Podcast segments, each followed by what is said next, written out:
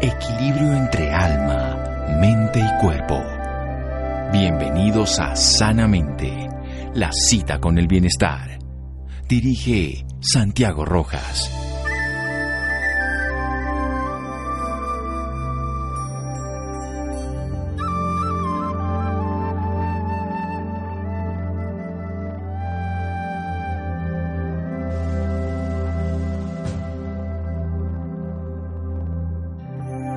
Bienestar y la salud son un deber, de otra manera no podríamos mantener nuestra mente fuerte y clara. Siddhartha Gautama Buda. Buenas noches, estamos en Sanamente de Caracol Radio. Tengo aquí una bella personaje, bailarina y cantante, de nacimiento norteamericana, de herencia judía, argentina, de nacionalidad, de varios sitios del mundo, cosmopolita, y hace 34 años colombiana, o sea que por todos lados. La hemos tenido aquí dos veces en este programa, amiga desde hace más casi 30 años. Bueno, estamos muy chiquitos, hay que decirlo de esa manera, para no meternos en líos. La hemos traído aquí porque ella es cantante, como habíamos dicho, además de bailarina, y hoy la traemos por algo que me ha llamado la atención, Access Bars. Vamos a hablar sobre este tema, cómo podemos nosotros generar bienestar, cómo todas estas complejidades de la conciencia a través de procesos y movimientos ya internacionalmente trabajados. Debbie Korn, buenas noches. ¿Qué haces, Santiago? Este programa es lo El que hago. retorno. Qué Sí, maravilla. bueno, volvernos a ver porque nos encontramos en sitios un poco exóticos. Así Además, es. nuestros hijos hasta estudiaron juntos y todo. Haci- Haciendo magia y Haciendo, todo. sí, haciendo magia, exacto, en la escuela de Richard Sarmiento, nuestro amigo. Así Bueno, es. entonces, ¿qué es lo que tiene la vida ahora para Debbie frente a esto de Access Burns? Mira, Santiago, fue un encuentro hace más o menos unos ocho meses atrás, donde la vida me presentó un enunciado aclarador para poder limpiar y encontré Access Consciousness. Access Consciousness es una, eh, un encuentro de varias herramientas para encontrarse con el ser. Y el primer paso que hay que realizar para poder entender un poquito más tiene que ver con las barras de Access o Access Bars. Estos 32 puntos que Gary Douglas y el Dr. Dane Here han estado moviendo, promoviendo, enseñando, transmitiendo, eh, acumulan cada uno de estos puntos determinados aspectos de nuestra vida, tanto tenga que ver con lo relacional, con el aspecto financiero, con el aspecto de la salud física o emocional. Y bueno, son los 32 puntos que al ser tocados sutilmente, amorosamente, casi que ni se percibe, eh, y haciendo el enunciado aclarador y entrando en contacto con diferentes dimensiones al respecto, vamos como desolidificando todas esas creencias, juicios, ideas, Condicionamientos. eh, condicionamientos, lo que le hemos comprado al otro, que decir sí, ajá, y encontrándonos con, o encontrándome con ese punto esencial, que todos los caminos van llevándonos a ese lugar. Todos los caminos conducen a la conciencia, al ser. Así Ya, es. quitemos a Roma, que era lo que decían antiguamente. Esa Roma o ese amor, que es lo contrario de Roma, o sea, están las cuatro letras, pero o estás en orden, Ajá. le podríamos decir que ese es el lugar de la conciencia donde todos habitamos. Barras de acceso de Gary Douglas, 32 puntos. Así cuando yo la primera vez que conocí esas pantallas de los teclados digitales que hoy en día son tan comunes, pero estamos hablando del siglo pasado, y toqué una pantalla y apareció algo, para mí fue fantasía, ¿no? Porque claro. Estamos hablando... El fax, vamos a hablar del fax. No, no, no, un poquito más para acá. Yo tengo que decir que conocí el Telex, pero no lo digo muy duro. Pero realmente cuando uno logra entonces tocar, se abría una pantalla, en este caso una pantalla de un, un aeropuerto internacional, y veía las imágenes de ese sitio, incluso en blanco y negro todavía tenía esas imágenes. ¿Qué pasa cuando tocamos esos puntos en la cabeza de una persona, o en el cráneo específicamente, porque son muy sutiles? esos- Son muy sutiles este, y realmente lo que va pasando científicamente hay un montón de estudios y los remito a encontrar. Sí, ahora a- nos da la bibliografía. Este, la- exacto. Eh, sin embargo, como experiencia personal, el camino que hemos recorrido, Santiago, es eh, interesante, más allá de si es mucho o es poco. Y cuando eh, experimenté la primera vez que, que corrí barrias, tanto a una persona como después cuando las recibí, yo me levanté de la camilla y sentí, digo, ¿y esto qué es? Porque realmente no tenía punto, no hay un punto de referencia. No puedo decirte que esto es parecido a, igual a, semejante a, esto es. Y es esta la forma como se presenta y realmente lo que ha pasado posterior a cada una de esas corridas de barras y cada una de eh, la correr a otra persona o dejar que me corran las barras a mí, ha traído magia. Bueno, vamos a hablar de Ya hablando de magia. vamos a hablar en un momento con David Korn sobre la corrida de barras, los access bars, las barras de acceso que están en el cráneo y que se pueden tocar con una técnica específica para desbloquear esas condiciones que nosotros llamaríamos creencias, condicionamientos o ideas persistentes. Seguimos en Sanamente de Caracol Radio. Síganos escuchando por salud. Ya regresamos a Sanamente. Bienestar en Caracol Radio. Seguimos en Sanamente.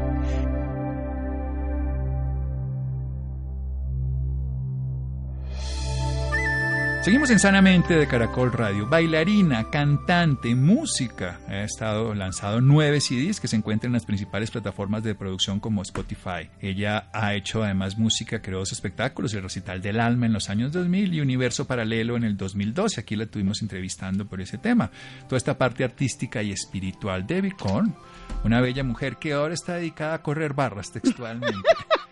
Son 32 puntos, ya oyen lo expresiva que es. No, creo que eso haya sido por la corrida de las barras, porque a que la conozco hace poco, ya no así cuántos años, y que le conozco además eh, esa presencia escénica que tiene tan grande y esa capacidad de enamorar con la voz y su presencia. ¿Qué le puede generar esta corrida de barras? Dice que no, no deja a la persona como estaba antes, algo único, un camino, pero no, es un camino hacia un lugar, sino hacia uno mismo, ese despertar. ¿Por qué funcionan estas barras? ¿Por qué tocar unos puntos, 32 puntos que hay específicamente en áreas del pueden llegar a modular acciones tan profundas como creencias arraigadas, como ese condicionamiento, incluso ese ego que nos hace creer que somos lo que aparentemente manifestamos. Mira, estos 32 puntos, primero que Gary Douglas los canaliza hace 30 años, donde él mismo expresa en, eh, cuando hacemos la facilitación cómo no, le, no, lo podía ni creer él, una cosa así.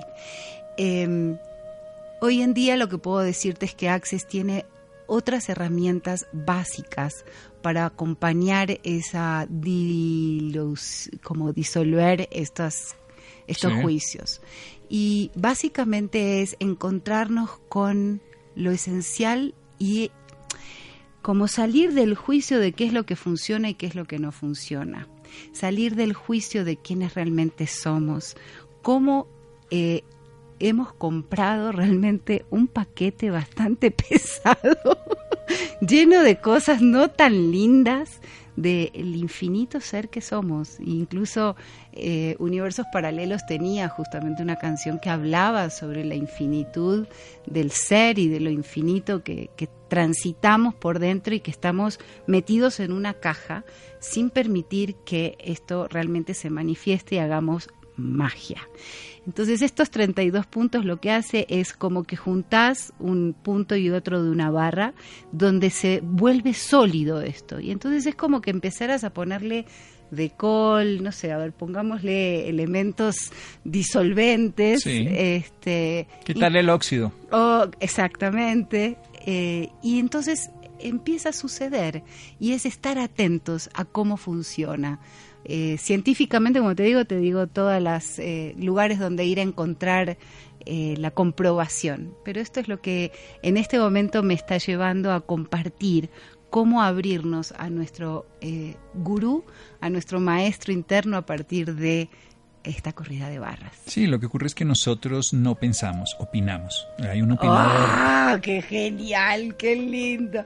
¿Y qué tal sea en vez de pensar, percibir, ser, recibir? Lo, que hay que hacer es una percepción sin opciones, una atención plena. Es vivir en presente y eso es lo único que tenemos. Es el único instante de tiempo que nos da la vida y la única realidad y estamos preocupados por lo que va a pasar. ¿Y quién nos hace eso? Un interpretador. Cuando uno se quita el interpretador y el opinador empieza a percibir y darse cuenta y tiene la fuerza y toda la posibilidad del presente. No existe nada más. Por supuesto, el que está aquí opinando, escuchando este programa, está peleando allá con su opinador. Además, tenemos varios opinadores.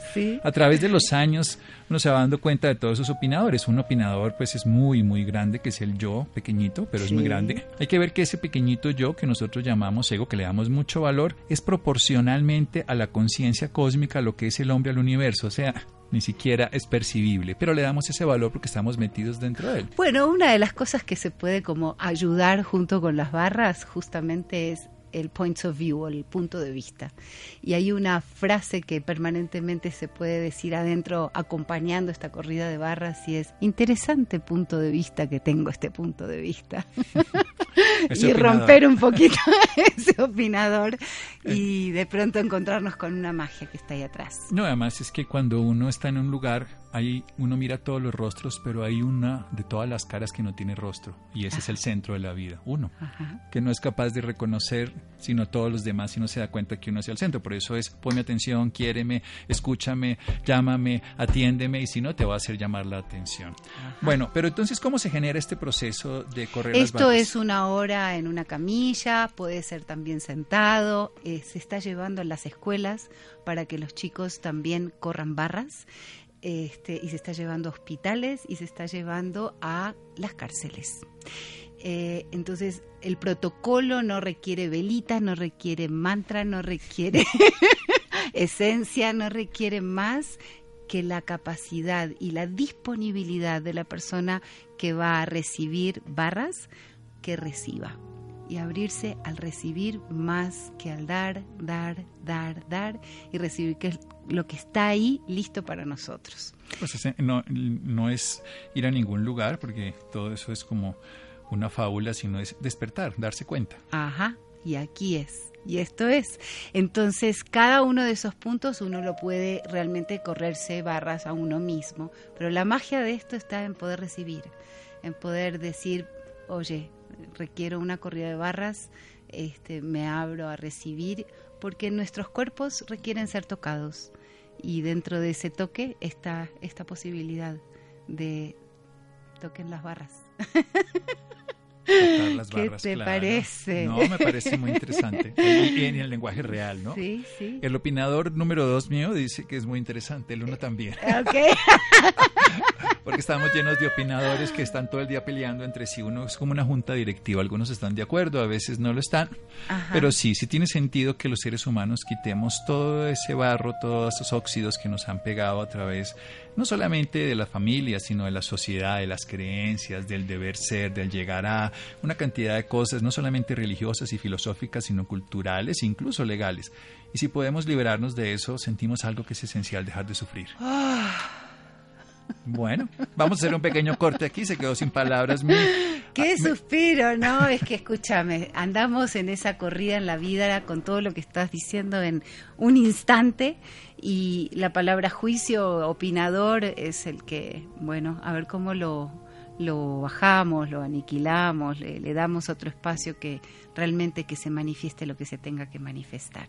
No, yo creo que ellos siguen existiendo porque tenemos un cerebro. Esto es bien bonito porque nuestro cerebro está programado para vivir más que nuestro cuerpo y ese cerebro además se protege con el cráneo y así vive la vida, teniendo una identidad de un yo y protegiéndose siempre cuando lo agreden. Pero somos más que eso. Somos mucho más que esa cabecita. dijiste eso de, de protegerse. Otra de las herramientas que se hacen Access es cómo bajamos barreras cómo permanentemente estamos así, como a la defensiva y tratando de justificarnos y decir qué es lo que reaccionando al otro, en vez de bajar barreras y expandir nuestra presencia y jalar la energía hasta donde tenga que llegar. Entonces, qué maravilla. Buzz Lightyear, ahora que estamos de moda con... ¿Con, qué? Buzz Lightyear de, Toy Story 4, entonces hasta el infinito... No la vi todavía, tengo que verla. Hay que ir a llorar un rato. Al infinito y más allá. Seguimos en Sanamente de Caracol Radio con Debbie Korn. Estamos corriendo barras. Seguimos en un momento. Síganos escuchando por salud. Ya regresamos a Sanamente. Bienestar en Caracol Radio. Seguimos en Sanamente.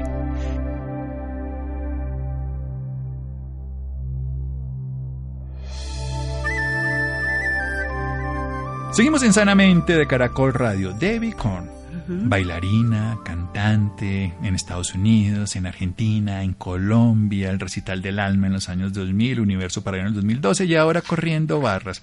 32 puntos descritos por Gary Douglas, donde se encuentra, hace ya 30 años, donde se encuentra que al contacto sutil que se puede aprender, que lo pueden aprender niños, muchachos, que se puede hacer personalmente, que se puede hacer otro, lo que se está haciendo son rompiendo en grama, son puntos de conflicto, son como cruces que nosotros tenemos a través de hilos de conciencia que nos impiden ver lo que somos. Es como si nosotros tuviéramos gafas de color oscuro que lo vemos todo negro y nos están quitando gafas y podemos despertar. No es llegar a ningún lado, no es alcanzar, no es esforzarse. El mundo moderno nos pide que salgamos, el mundo espiritual nos pide que lleguemos y lleguemos a donde, a nosotros mismos. Esto es un camino. Entonces, una hora y qué más, ¿qué pasa? y después pasa lo que cada uno esté dispuesto a recibir. ¿Qué pasa? yo puedo compartirte qué es lo que me pasó a mí. Por supuesto. Este, y qué es lo que pasa cuando veo que alguien se levanta de la camilla y eh, situaciones de la vida muy concretas o situaciones en la relación de pareja o en, la salud o en eh, situaciones financieras o eh, elecciones que hay que hacer que uno las toma como decisiones y que no sabe cómo salir adelante. Pasada la corrida de barras empiezan a suceder cosas casi que mágicamente, o una llamada, o un encuentro, o un darse cuenta, o una elección diferente de lo que siempre hacemos y nos encontramos con lo que realmente estaba ahí al pie para nosotros. se llama creatividad. También. Entonces nos volvemos más creativos y somos más nosotros, porque en realidad somos creación permanente. Claro, nosotros somos creadores, pero lo que pasa es que no creamos porque repetimos, porque estamos siempre en la memoria, que es un recuerdo, que es un análisis previo, que es una conclusión tomada como obligante y así vivimos la vida y por eso no rompemos esos parámetros y nos dedicamos a pelear por tratar de cambiar a los demás, lo que estamos es tratando de no sentir, de no darnos cuenta, de no llegar al interior donde está nuestra verdadera realidad. Y así es. Entonces, si cambiamos nuestros puntos de vista, cambia nuestra realidad. La realidad no va a cambiar nuestro punto de vista. Entonces las barras de Access lo que pasa es que empieza a cambiar ese punto de vista, al poder sostenerte en otros lugares mucho más honestos y sinceros con lo que vos sos por naturaleza. Dejar de ser más el centro, ¿no? Que eso es lo que queremos en nuestro mundo permanentemente y hacemos que todos vayan a nuestro centro. Lo vino en las relaciones de pareja, ¿no? Una relación de pareja tiene dos centros, uno a ver quién tiene el del otro. Y como, y como señora.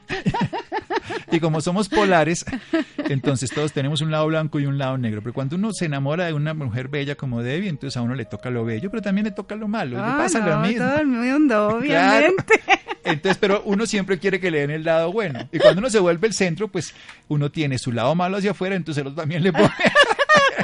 Bueno, ya es un laberinto esto, Por, eso, no, pero rompe, yo sí creo que romper las barras o, correrla. correr, eh, correr, bajar nuestras barreras y dejar correr barras, lo que produce es esto que estás poniendo tan divertidamente, donde todo mm. Mm, es eh, diferente de lo que normalmente lo vemos y realmente cambia el punto de vista. Yo explico, sin, bueno, conocí esto porque lo leí para preparar el programa y todo, pero en la práctica lo que se puede hacer desde cualquier lugar es como jugar ajedrez de lado. Ok. O sea, es terminar uno viendo las jugadas desde otro lugar donde siempre uno, cuando uno está jugando ajedrez de frente, uno está siendo atacado por el oponente que está teniendo las mismas variables que uno y uno se siente agredido. Cuando uno se va al lado, uno ve la jugada desde otro lugar y puede ver la contextualidad de lo que se está dando, el que está al frente y uno, y uno puede moverse desde las dos realidades, desde la del otro y la del propio. Bueno, ahora te voy a jugar algo. Dale. Decime, si estamos jugando ajedrez, sí. ¿sos vos el que te va se va a mover en el tablero o vamos a correr el tablero y lo vamos a dejar de lado?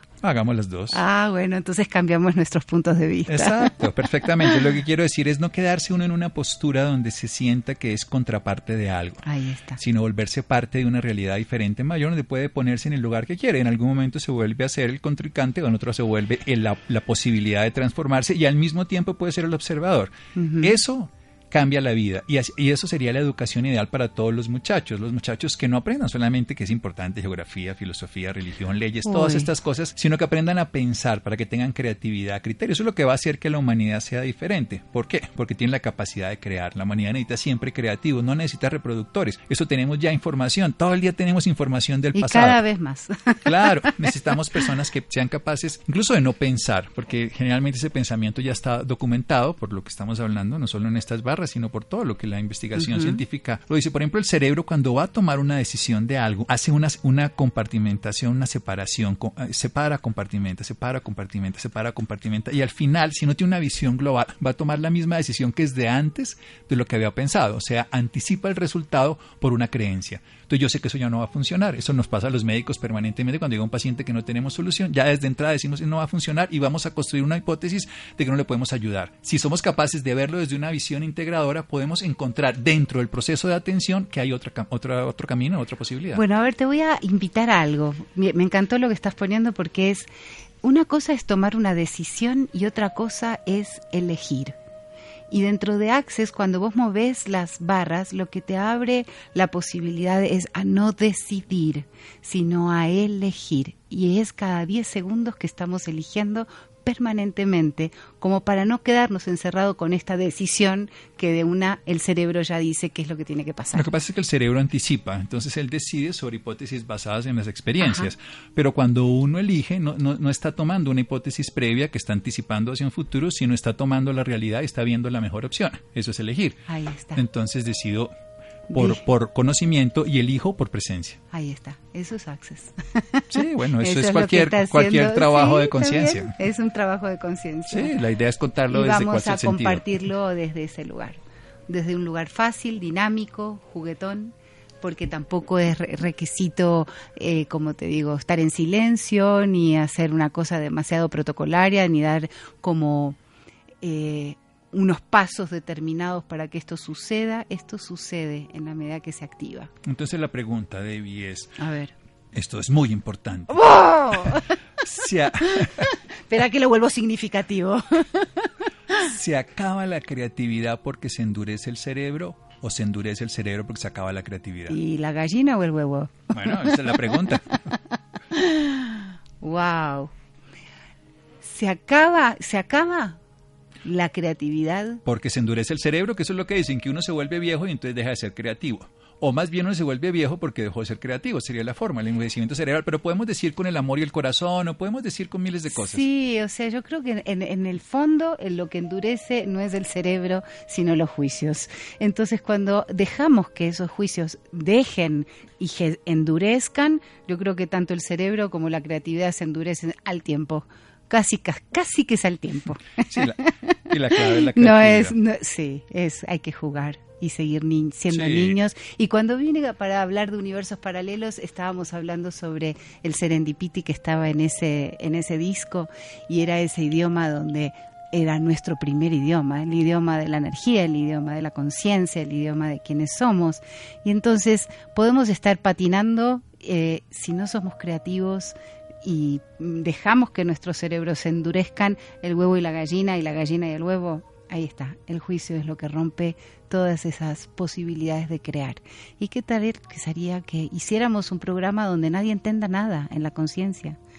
En, la mente, en, en el cerebro, y que podamos realmente entrar en un lugar de tocar el alma y el corazón donde todos nos entendamos. Pues eso es el arte, ¿no? El arte hay que entenderlo, hay que sentirlo, hay que vivirlo. Eso es el amor, esa es la sensorialidad, ese es el contacto físico, ese es el impacto que genera un animal en la vida de nosotros. Nosotros no lo entendemos ni sabemos qué nos dice y él tampoco a nosotros, pero nos amamos y podemos compartir la vida y podemos desarrollar además una reunión en esta familia multiespecie amorosamente. La necesidad De, conocernos desde lo racional.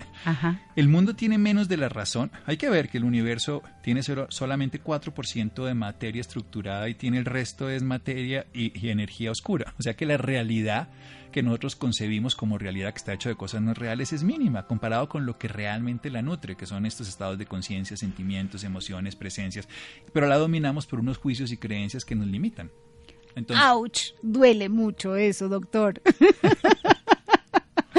¿Cómo vamos a salir de esas limitantes? Bueno, no, lo estamos haciendo todos los días, desarrollando eso que tiene sentido, que es el amor, que es la presencia. Y usted nos está contando hoy cómo desde esta estrategia Access Bars, que ahorita nos va a dar para que el que esté interesado y vea esa parte cognitiva desde el punto de vista del raciocinio y de la lógica, cómo se puede conceptualizar que unos puntos activos en la corteza cerebral que se pueden manipular desde afuera, pues que simplemente tiene un dedito para colocarlo con una atención pueden llegar a moverlo. Se puede hacer. Y evidentemente la grandeza de estos personajes es que lo dejaron al público, porque si no, pues se quedaría como una sabiduría milenaria oculta para unos pocos. Ah, fue muy, muy sabio lo que acabas de decir. Gary habla muchas veces de cómo esto estuvo encerrado durante 20 años y más o menos en 10 años se empezó a disipar en casi 200 países y en eh, como 25 idiomas está todo traducido, libros y demás. Bueno, entonces denos esa información para los www.accessconsciousness.com. Bueno, traduzcámoslo. A ver, A C C E S S. Sí. Consciousness C O N S C I O U S. no sé. No, falta una N, falta una N. Consciousness. Consciousness, N-E-S-S. Ah, bueno. Eh, Gary Douglas, Gary Douglas es el creador. Sí. Y el doctor Dane, Dane Here, H-E-E-R, Here. Em, doctor Dane tiene algo que se llama el, enunciado aclarador, eh, el clear Sí, que es lo que se tiene que decir para que eso se abra ya. es el password. El password y el es como el borrador, la magia, la varita mágica. Es quitar, es quitar un conflicto. Un conflicto es porque hay una distancia entre lo que nosotros creemos y el hecho. Cuando se quita esa distancia, se quita el juicio. quitar el juicio, las cosas. Y no entendamos nada y eso funciona. Es que yo no, es que uno de los puntos fundamentales es que la gente quiere entender. Si yo entiendo por qué me enamoré de mi esposa, a que la sigo amando después de tantos años, seguramente lo hubiera dejado de amar cuando lo hubiera entendido. Pero ¿para qué entender? Mejor no, no hay que entender. Oíme, matrimonios eternos. Así funciona funciona mejor. Sí, totalmente. Tiene mucho más sentido. Accessconsciousness.com de eh, Gary Douglas y bueno, a través de ellos pueden buscar científicamente las comprobaciones que hay sobre cómo esto funciona en el cerebro. Y si queremos conocer directamente a Debbie, entonces. Y Debbie Korn. Eso. Eso es con K. Con eso es D-E, larga Y. K-O-R-N. Estoy en Facebook, estoy en Instagram, eh, estoy en, el celular y estoy en. A ver qué más. Pero no va a dar el celular, le enloquece y su marido se pone, no, yo no voy a dar su celular. Va bien Facebook e Instagram. Si quiere dar el celular, délo, ese es el problema suyo. No, está en todos lados, está ah. todo bien. Y coachingbydebbie.com. Coaching by Debbie, que hoy nos está hablando sobre correr las barras, sobre el acceso a las barras de acceso, 32 puntos que pueden ser tocados y que pueden retirar algún tipo de conflicto que está localizado allí, que simplemente es un juicio, que es un opinador, que es un punto de vista que al retirarlo suceden cosas. Y pongámonos a crear, Santiago, lo que hay que hacer es crear y seguir creando. Por eso el eslogan de, esta, de este programa es la felicidad no está al final del camino, la felicidad es el camino, construyámoslos todas las noches, en este caso descubrámoslo, porque hay que descubrir, hay que descubrir en cada instante, la única realidad que tenemos es la que está en este eterno presente. Aquí está. Aquí está. El mantra para cerrar es eh, una buena forma de irse a dormir. Eh, en Access usamos todo en la vida llega a mí con facilidad, gozo y gloria. Bueno, buenas noches. Seguimos en Sanamente de Caracol Radio. Síganos escuchando por salud. Ya regresamos a Sanamente. Bienestar en Caracol Radio. Seguimos en sanamente.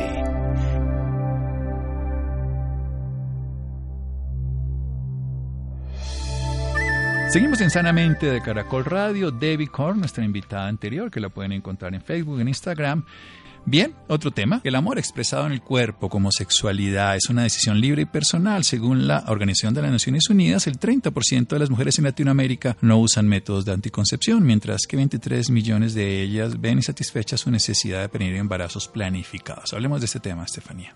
Muy buenas noches Santiago para usted y para todas las personas que nos escuchan a esta hora. Según la Organización Mundial de Salud, se estima que a nivel mundial cada año 213 millones de mujeres quedan en condición de embarazo, de los cuales el 40% son involuntarios y el 11% de todos los nacimientos que se produce está entre las mujeres de 15 a 19 años. De acuerdo con la más reciente encuesta nacional de demografía y salud que se realiza cada 5 años, alrededor del 100% de la población colombiana colombiana tiene conocimiento de algún método anticonceptivo. A pesar de ello, aún existen muchos mitos respecto al uso de los métodos actuales. Para hablarnos más de este tema, esta noche nos acompaña el doctor Juan Cristóbal García, médico laboral ginecólogo de la Universidad Complutense de Madrid en estudios epidemiológicos en obstetricia. Cuenta con un licenciado en medicina y cirugía por la Universidad Complutense en 1988. Durante 10 años fue jefe de servicio de obstetricia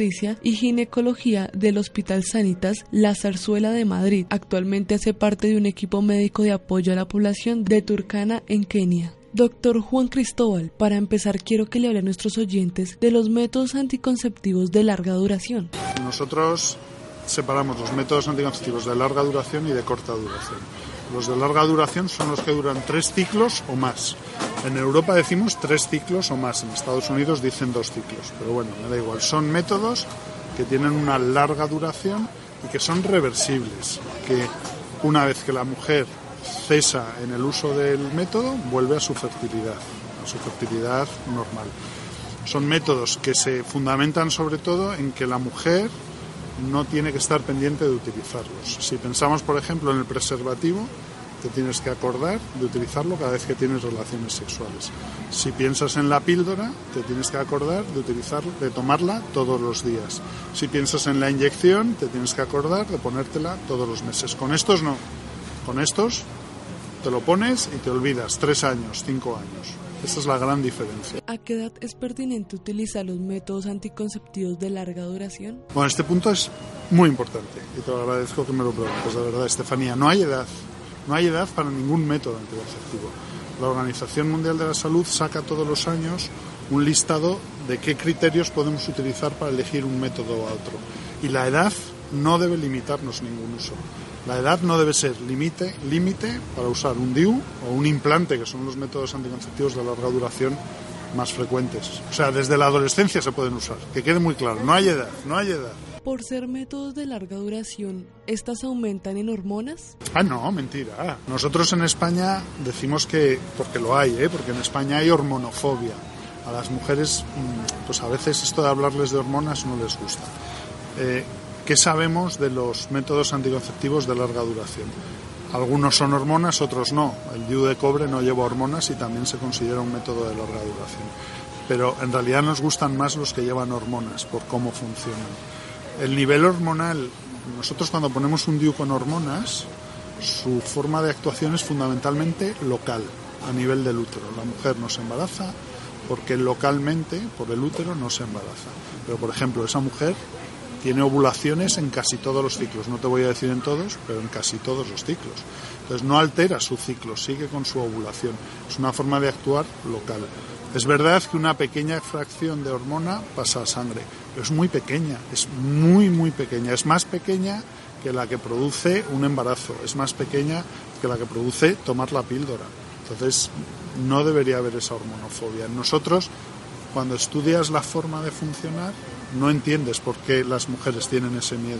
Es uno de los mitos que tenemos de, de, estos métodos. ¿Existe la posibilidad de tener algún cambio físico cuando se utilizan los métodos de larga duración? Ninguno. Se actúa a nivel local. Piensa que actúa a nivel local. Vamos a pensar que esa fracción de hormona que pasa a la sangre a una mujer que sea muy susceptible le afecta. En medicina el 100% no existe, o sea que puede pasar.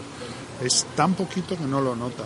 Por ejemplo, con la píldora estamos muy acostumbrados a que a veces la libido disminuye, las ganas de tener relaciones sexuales o el estado de ánimo disminuye un poquito.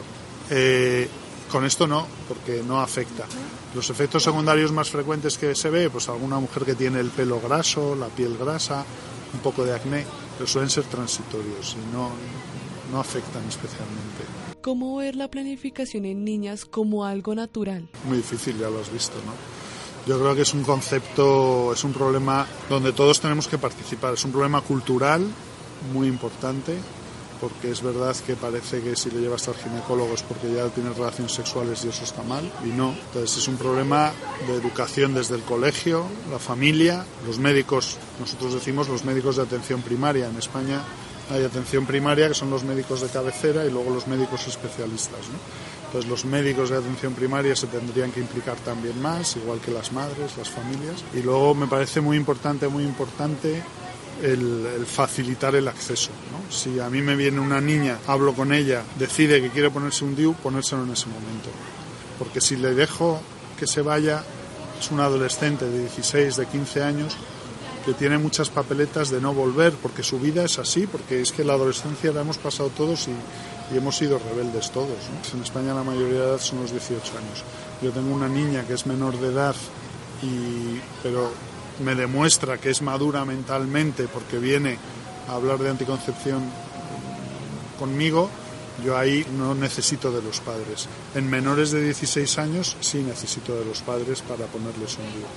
Luego ya ahí entra el tema ético del médico, que es mejor, que se embarace o que no se embarace y yo le pongo el DIU cargando yo con la responsabilidad. Ese es un tema ético un poco peligroso. Un consejo que le puedo dar a los padres acerca de la planificación. Que hablen con sus hijas y con sus hijos y que el médico lo que quiere es ayudar. O sea, el médico mm, seguro aquí en España, en Italia, en Brasil, lo que queremos es ayudar a conseguir que su hija eh, alcance sus objetivos y sus sueños. Y un embarazo no deseado en la adolescencia es romper todos esos sueños. Se ha demostrado que las niñas que tienen embarazos no deseados son niñas que con más frecuencia no acaban sus estudios, con más frecuencia no llegan a la universidad, con mucha más frecuencia ganan menos dinero a lo largo de su vida. Entonces, lo primero es hablar y lo segundo, intentar ir a un médico para esa anticoncepción. Y ya no hablo de anticoncepción de larga duración, que es lo ideal, o sea, que me parece lo ideal, pero ir a hablar con un médico de anticoncepción, que vaya la niña, ir con ella, eso ya cada niña y cada madre o padre. ¿Cuáles son los mitos que rodean la anticoncepción? Bueno, el, mito, el primero, vamos a hablar de adolescentes, que me parece el mundo más, más importante, porque una mujer de 30 años que se embaraza, mala suerte, no pasa nada, ¿no? Una de de 17 sí. lo primero que, que, yo creo que casi todas las adolescentes tienen miedo al ginecólogo porque piensan que le vamos a hacer mucho daño. Yo lo primero que les diría es no necesito explorarte para pautarte un anticonceptivo. Para pautar un anticonceptivo con hacer una historia clínica, preguntarle por sus antecedentes, puede salir de la consulta con un anticonceptivo. Si queremos poner un DIU, sí, tendremos que verla. Pero el DIU tampoco duele tanto, molesta, no es agradable, pero es muy, muy tolerable. El segundo mito, lo que has dicho tú antes, la hormonofobia. La hormonofobia ya hemos dicho que no tiene mucho sentido, que hoy en día eh, los métodos anticonceptivos están pensados para que no causen efectos secundarios por las hormonas. El tercer mito que te diría, pues que, por ejemplo, los DIUs producen infecciones de transmisión sexual y enfermedad inflamatoria pélvica, que es una enfermedad que se inflaman las trompas y luego no se embarazan las mujeres, ¿no? cuando ya lo dejan. Ya se ha demostrado hace muchos años que no, que no producen ni más infecciones de transmisión sexual ni más enfermedad inflamatoria. Que una vez que utilizas un método anticonceptivo es porque ya vas a tener relaciones sexuales. No, una vez que vas a tener un método anticonceptivo es porque estás protegida por si las tienes. ¿no? Esa es la medicina preventiva. Hoy en día con todo esto de, Internet hablamos de medicina preventiva, predictiva, poblacional. O sea, lo que queremos es adelantarnos a lo que quiere nuestra población. Una cosa que no he dicho muy importante, en las adolescentes. En las adolescentes aconsejamos y mucho los métodos de larga duración. No hay problema por la edad, pero les aconsejamos en realidad lo que se llama el doble método. Un adolescente, por concepto, lo lógico es que tenga relaciones con un adolescente. Y lo lógico es que tanto ella como él, como son adolescentes, van a tener relaciones no estables y tienen más tendencia a tener varias relaciones a la vez. Yo a mis hijos les decía que son una generación de monógamos de corta duración. Tienen relaciones es verdad que, por lo menos mis hijos, yo creo que no, que son monógamos, pero de corta duración. Entonces intentamos que tengan un método anticonceptivo eficaz, un DIU, por ejemplo, y utilicen preservativo para evitar las infecciones de transmisión sexual. Hay que cubrir las dos cosas. Cada vez estamos viendo más infecciones de transmisión sexual. ¿Usted cree que existe un desconocimiento de los métodos anticonceptivos? Yo creo que saben los, los métodos anticonceptivos que hay. Otra cosa es que no los usen bien. Pero por eso los métodos de larga duración son tan importantes. Tú piensas que estás delante de una chica, no sé cuántos años tienes tú, que eres muy joven, pero tú piensas que estás delante de una chica de 17 años o de 16. Ella sí sabe de los métodos anticonceptivos, sí están informadas. Pero claro, es que a los 16 años uno es muy valiente, demasiado valiente a veces, ¿no? Y entonces te tiras a la piscina sin mirar y tienes relaciones sin protección, ¿no? Entonces, ese es el riesgo. No es que no sepan, es que no lo usan. ¿Dónde, ¿Dónde encajan los LARC, los métodos de larga duración? Ahí, porque lo saben, se lo ponemos y ya sí que lo usan. los DIUs se han utilizado desde hace muchísimos años. Lo que estamos haciendo ahora es mejorarlos, mejorarlos para que sea más fácil para las mujeres utilizarlos y sobre todo en este grupo de adolescentes. ¿no? Bayer, por ejemplo, va a sacar un nuevo DIU.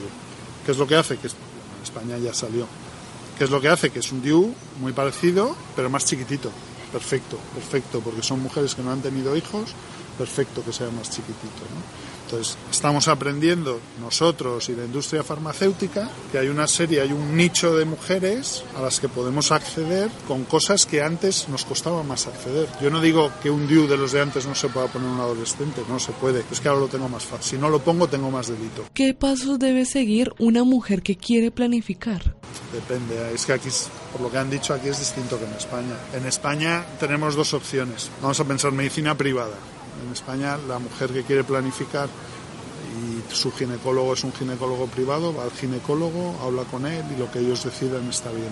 Medicina pública, normalmente la anticoncepción está en atención primaria, en los médicos generales. O el médico general o la matrona hacen la entrevista anticonceptiva. Si deciden que hay que poner algún método invasivo, invasivo entre comillas, ¿eh? nosotros decimos invasivo a poner un implante o a poner un DIU. Pues si tiene que ponerse un DIU o tiene que ponerse un implante, va al ginecólogo. Ya para finalizar, doctor Juan, quiero que les dé un consejo a las mujeres que quieren planificar. Que tengan en su cabeza siempre un LARC, un método de larga duración porque al final de verdad que es que es muy fácil que se te olvide que tengas un fallo, que tengas vómitos y se te olvide la píldora, o sea, no, que se te olvide que la tomas y tengas vómitos y entonces no se absorbe igual o que tengas un episodio de diarrea. Entonces, lo que no tiene sentido es planificar, pero hacerlo mal. Entonces, por eso creemos en los LAR.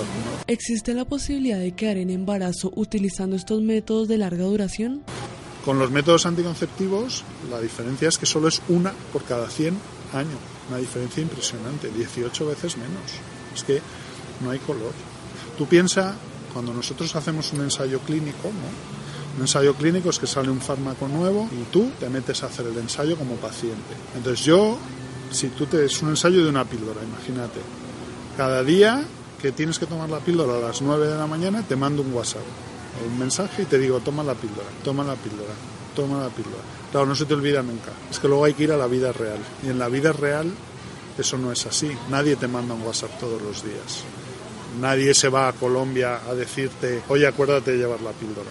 Entonces, esa es la gran diferencia. Por eso unos están en 18 embarazos al año por cada 100 mujeres y el otro solo en uno. Lo creo, ¿eh? No, no, o sea, todo esto que te estoy diciendo de verdad que lo creo. La Sociedad Española de Contracepción apuesta por los LARC también, eh, la OMS, yo creo que todo el mundo apuesta por esto. Doctor Juan Cristóbal García, muchas gracias por acompañarnos esta noche en Sanamente. Sí, Estefanía, un placer.